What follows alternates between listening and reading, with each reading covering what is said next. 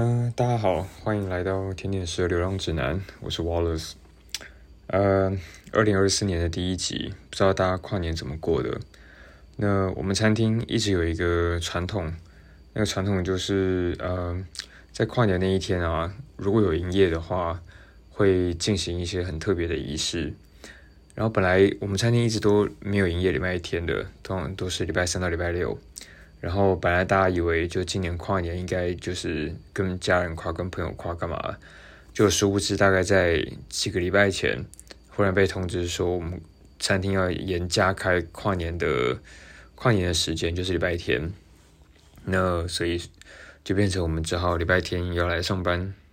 嗯，礼拜礼嗯跨年夜基本上还蛮还蛮特别的。首先主要是。呃，因为我们餐厅的那个 view 非常好，它它是在一个墨尔本非常非常高的高楼大厦的顶楼，然后所以它可以看出去整个墨尔本市，还有墨尔本那个港湾。然后十二点，因为墨尔本也会放烟火嘛，而且它是在很多很多个地方放，所以会还蛮漂亮的。那呃，我们餐厅通常都会就是跨年夜的晚餐通常会加价，然后就是卖那个位置。那就是会比平常贵蛮多的，一个人好像就要呃有有有搭酒，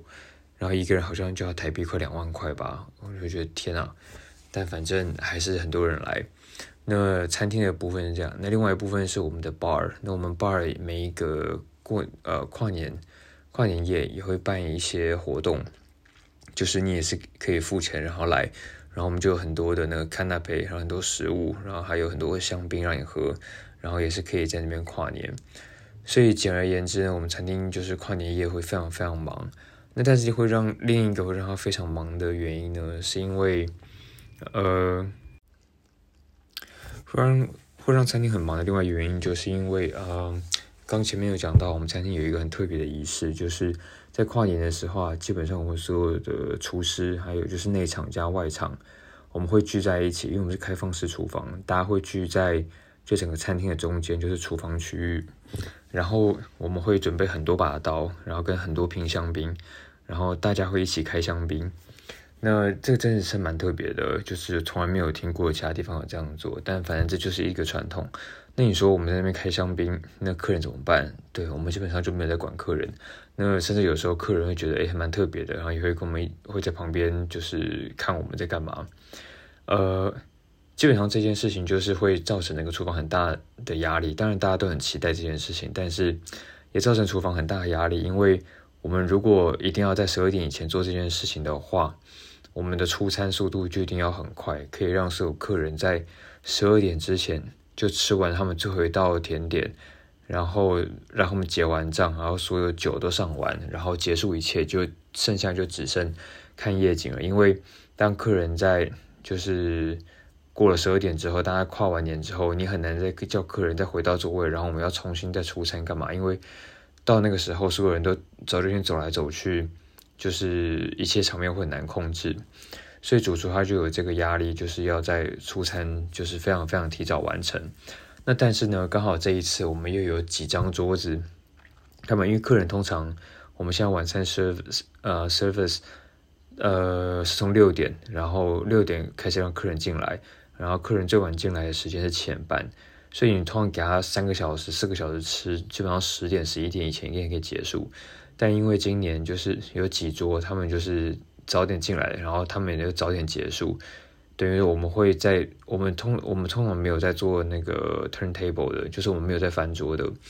我们通常就是一桌就是一个晚上就只给一组客人，但这次有三桌，我们会另外再翻桌一次给其他组客人。然后所以变成有些客人八点半才进来，那我们要他让他在两个多小时、三个小时以内把所有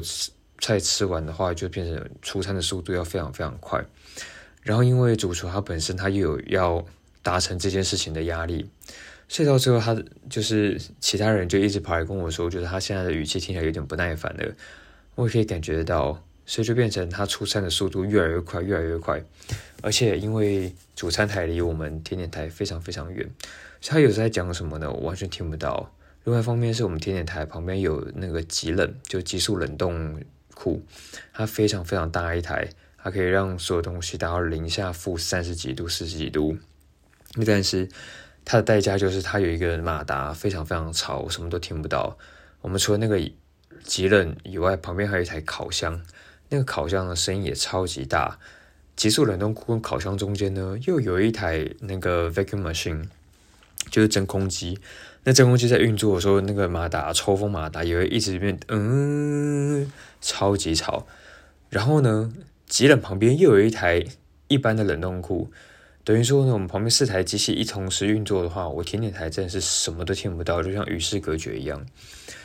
所以呢，就是出餐的时候，压力就很大，一直很怕漏接前面的单。那所以说，就变成我们的跨年夜过得极度紧张，而且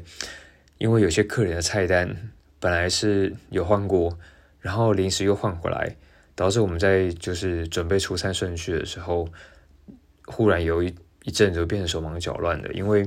通常我们在出餐的时候，我们都会看客人进来，然后看其他其他 station 他们的出餐进度怎么样，然后我们会根据他们的进度，然后来安排说，诶，那到底几分钟之后，我们可能有哪一道菜要出？那但是原本被通知没有要出的菜，忽然临时加上来的时候，那如果同时我们又有下一道其他菜也要一起出的话，那整个就是非常爆炸。那但是因为反正我们在跨年夜那一天的时候呢，还是呃很大到最后已经十一点开始之后就开始已经开始倒数了，因为所有人都说哦，现在从还有五分钟到十一点，到十一点已经十一点十分了，所以就一直在讲现在十一点十五了，现在十一点二十了，就每个人因为我们还需要打扫，我们不是把餐出完就好，我们需要在十二点以前把所有的。每一个 station 的那个冰箱抽屉啊，还有所有的备料啊，所有都清理干净，因为接下来跨晚年就要休假，然后所以我们要把厨房就是整个做 deep clean，就是各每一个细节都要打扫。那但是我们甜点台是最后的，所以我们要一边出餐，又要一边进行打扫，整个就非常非常累，然后。因为大家一直在倒数，然后所以整个厨房跟我们的那个洗碗间就非常非常忙碌。就有些人要一直拿一堆就是不要的备料去丢啊，然后拿一堆那种锅碗瓢盆去洗啊。然后出餐的同时，我们又有一堆外场的人会在我们 station 之间走来走去。然后你就看到大家都整个就是因为你在厨房不能跑，但大家又需要做的很快，所以就有种所有人都在飞的感觉。然后，嗯。然后我们终于在大概是十一点五十三分的时候，把最后一个甜点出完，然后所有人冲进甜点台帮甜点台打扫，然后一下刷地呀，一下刷台面啊，然后有一些人去把一些不要的备料丢掉啊，然后有一些人就是扫地啊、洒水啊，然后就是经历各种打扫以后，我们终于成功在十一点五十七分的时候，所有人把所有地方打扫干净，冲回那个。厨房中央，然后大概已经四九师们已经准备好好多瓶香槟了，那个应该大概有六七瓶吧。然后呃，我们通常的惯例是每一年就有一些人，有可能是新人，有可能是 I don't know 他们怎么挑的，反正就有一些人就可以拿到那些香槟，然后他们手上就会准备，他们就会被准备一把菜刀放在他面前，那都是我们厨师平常在切菜用的刀，然后就是大家会一起倒数。然后时间到的时候就开始，就是轮番一个一个人，就是拿那个刀，那模仿那个军刀一样，在那个沿着那个香槟瓶身，然后往他的瓶口一划，然后那香槟就嘣一声，他的头就断掉，然后那香槟就会整个破喷出来，然后再回那些香槟全部开完之后，应该差不多刚好就是十二点整了，然后大家就会拿着香槟，然后。帮每个人倒一杯，然后走到我们的那个落地窗外，然后看整个墨尔本市的夜景跟那个烟火，那个看那个烟火跟夜景，那真的是还蛮跟还蛮震撼也蛮浪漫的啊！因为墨尔本真的是很多很多栋楼都会一起同时放烟火，然后大家都会非常嗨，然后客人我们跟客人就一起站在那个窗边，然后看烟火，真的感觉还蛮不错。然后每一个同事啊就会互相。就是互相拥抱，然后说 Happy New Year 啊之类的。那等我们大家香槟喝的差不多下楼的时候，就是大家要结束回家的时候，差不多是十二点半吧。然后整个一下楼就发现整个墨尔本就是人还蛮多的，街上到处都走动，但是没有多到像那个什么台北一零一门口不是门口啊，台北一零一广场跨年的时候人挤成那样子，可能因为大家能去的地方蛮多的吧，而且大家不会特别聚集在某一个定点，所以就比较不会像一零一那么拥挤这样。那这个礼拜除了跨年以外呢，还有另外一件，呃，该怎么说，蛮有趣的事嘛，算是学到蛮多的事情吧。就是现在开始在慢慢的就是带领甜点台，就是本来是 Clear 就一个我们的副主厨 Clear 在带，然后但是他因为他要离开餐厅了，所以他开始慢慢，所以他开始慢慢从一开始就是教我怎么去定那个食材。然后清点食材，一个一个礼拜开始，然后就让带我把所有的那个我们的甜点都做过一遍，然后让我知道呢每个甜点的细节。然后到现在最近这一个礼拜开始，他让我就是一个人带那个指挥甜点台，因为他他有时候晚上他就直接提早走，然后因为他不在，所以就变成我就要一个人带那整个甜点台。但老实说呢，压力压力真的超大。呃，因为一方面像前面讲的，我们需要一直听主餐台那边的喊单，然后我们要跟着做，然后主餐台的料理主厨他非常非常凶，然后他也很容易不耐烦，那所以我我的压力就很大，而且他是爱尔兰人，我常常诶苏格兰人，我常常听不懂他的口音，就他如果讲很快，他有时候讲话又很 murmur 很小声，就搞得我真的压力很大，然后。除了那个压力以外呢，因为呃在出餐的话，平常都是我帮 Clear 一起做，所以我自己的速度很快，然后 Clear 速度也很快，然后我们两个都知道所有事情该怎么做，所以就很顺。但是当变成只有我一个人要做这件事情的时候，然后我们甜点台的其他甜点师要来帮我的时候，他们速度没有我快，然后我压我就会觉得很该怎么说，会很焦虑，就希望他们快一点，然后但是他们的。速度又真的不够快，然后你就会变得真的会变得很急，会很希望把就是因为我们一喊单下来，你基本上没有几秒钟的时间准备，你就要赶快把把一道菜组装好，然后送出去。那如果如果大家速度都很慢的话，就所有的细节一个拖一个，一个拖一个的话，就会把时间拉得很长。那你时间拉长，主餐台那边一喊完单之后，发现过一阵子菜没出来，然后就开始骂人。那所以说，这个都会让很多事情的压力变得非常非常大。那但是我在站的时候，我就是在想说，要怎么把这件事情该怎么说呢？尽量不要发生那种很急躁的情况吧。因为你有时候就是你自己急完，然后事情处理完之后，你也会觉得，嗯，刚刚自己好像就是感觉有点急，然后但是没办法，你面对那样的压力，能怎么办嘞？但是就变成很多地方还还需要学吧，像是光是平常在备料的时候，要指挥其他甜点师做事的时候，你也会觉得你下完指令之后，你就开始想说，嗯，怎么看他看起来动作这么慢？这明明就可以很快的啊，或者是嗯，怎么教他做的时候做了这么久，时间还没，就是时间已经过了这么久，为什么东西还没好？但那个其实这。有时候回想自己以前在被人家在叫做什么东西的时候，你都觉得所有事情其实都是要花时间的。但是，因为你如果是下指令的人的话，你嗯不没有真的很明确理理解或掌握每一个东西到底会花多久时间，或你自己没有在算时间的话，你很容易就会很快就开始觉得很急，就想说：哎，为什么东西还没好？为什么还没送来？那我到后面我也会慢慢怎么说？我觉得一个很重要的事情吧。就是把步调放慢，然后很多事情都是需要需要时间去需要时间去去等的吧。然后跟自己的该怎么说组员吧，也是需要很多的事情需要沟通。因为呃刚开始学习指挥那个甜点台，我觉得就你每次看到什么事情，你很容易就会有脑海里面就有一个想法，然后你就想要下一个指令，然后就想要这件事情被解决，或是这件事被改善。但有时候，你话刚讲完，让别人去做的时候，你才话就刚讲完，你马上你有另外一个想法，然后你又再讲出来，当时别人已经做到一半，人家就会愣住，想说：“那你现在到底要我怎样？”我觉得我一开始在带的时候，应该还蛮犯蛮多这种错误的吧，就是指令一直改，然后底下的人就会想说，那我现在是要做什么？但就是觉得之后可能就是下任何指令前要再跟再想一下吧，或是反正熟悉之后，应该就比较不会下达错的指令，也不是说错，只是你心里会一直有改变你的想法，然后你的优先顺序会一直调整。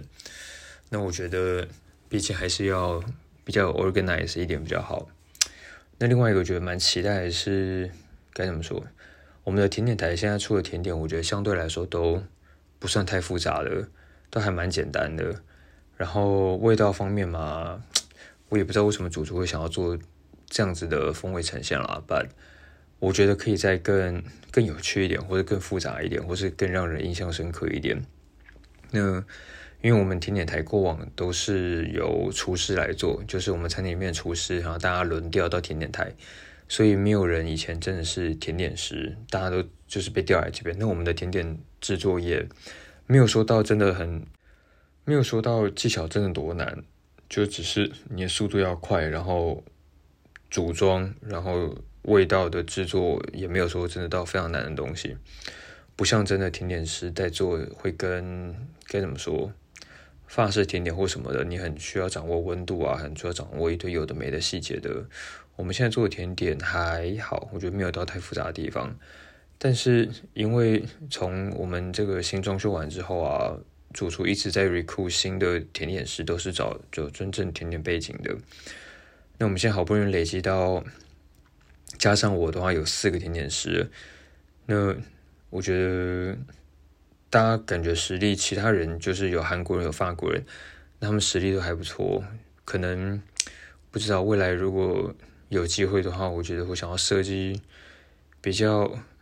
比较技术难度高一点的甜点吧，然后再看看大家有没有能力，就是把这个东西做出来。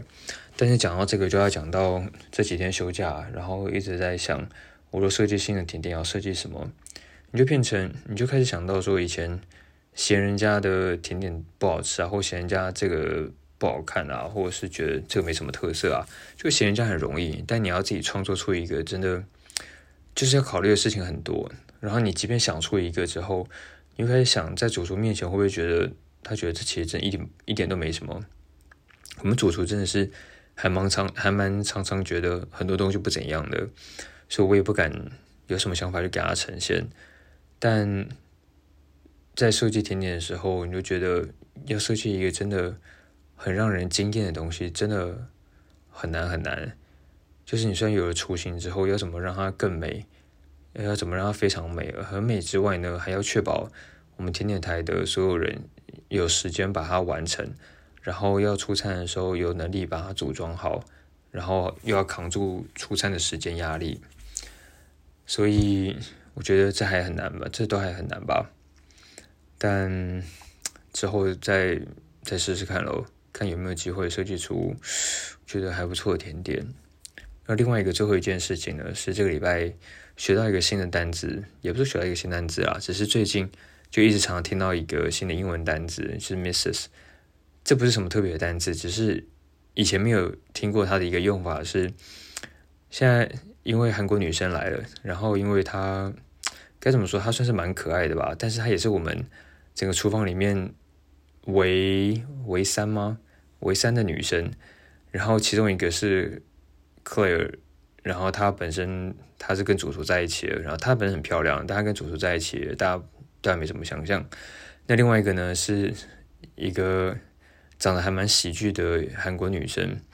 就是海莉，她动作超慢的。But anyways，一个新来的这个韩国女生呢，长得还蛮可爱、蛮漂亮的，然后皮肤非常非常好。然后他刚来试做的第一天呢，所有人就开始就说：“哎，你的 Missus 来干嘛的？”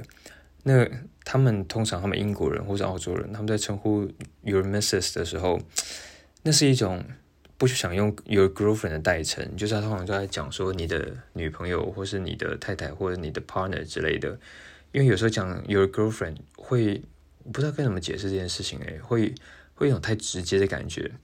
那如果说 Your Missus 的话，你的 Missus 可以是任何人，他可以是，反正就是这个人一定是跟你有一些感情暧昧或是有伴侣关系的人，但他可能是你女友，可能是你太太，也可能是你的 anyone，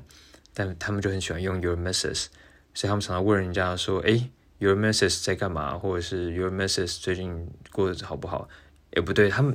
your message 用起来通常是比较暧昧的状态啦，不会问说你好不好，而是问说一些比较。我还不确定怎么讲，我想好再跟大家讲好了。但反正呢，那个韩国的新个韩国女生来之后呢，主厨就一直问说：“哎，Your Mrs 最近过得还好吗？或是 Your Mrs 她现在呃工作情况还 OK 吗？或是你有没有看到 Your Mrs 这类？”然后我就就他们一直觉得就是呃干什么亚洲人应该跟亚洲人在一起的这种感觉。然后他们就一直主持就一直说，哎，你要不要考虑跟那个韩国女生在一起啊？我觉得她很漂亮啊。然后之前我就跟他讲过，我就说，no no no，我不搞那个 office affairs，就是那种办公室恋情的。然后他那时候听了，他就愣了一下，然后他就说，嗯，我跟克莱尔在一起也是很好啊。我就笑笑没说什么。我心想说，干，就是看到你们两个这样，我才是不想搞这种东西。当然了，两个人要在工作场合就是谈感情的话。可能如果两个人都还是要看两个人自己的很 EQ 吧，然后两个人的专业程度能不能公私分明。但我就觉得就是对，就是主厨跟那个 Claire，嗯，蛮该怎么说？我觉得很多东西你在在职场，然后两个人又在一起的话，会变得很难很难真的分得很清楚啦。然后你两个人一定会有感情上的纠葛，然后你要下达任何指令干嘛的都会很难，那你也很难真的对对方像专业的对其他人一样，或者是你的情绪不会受到影响，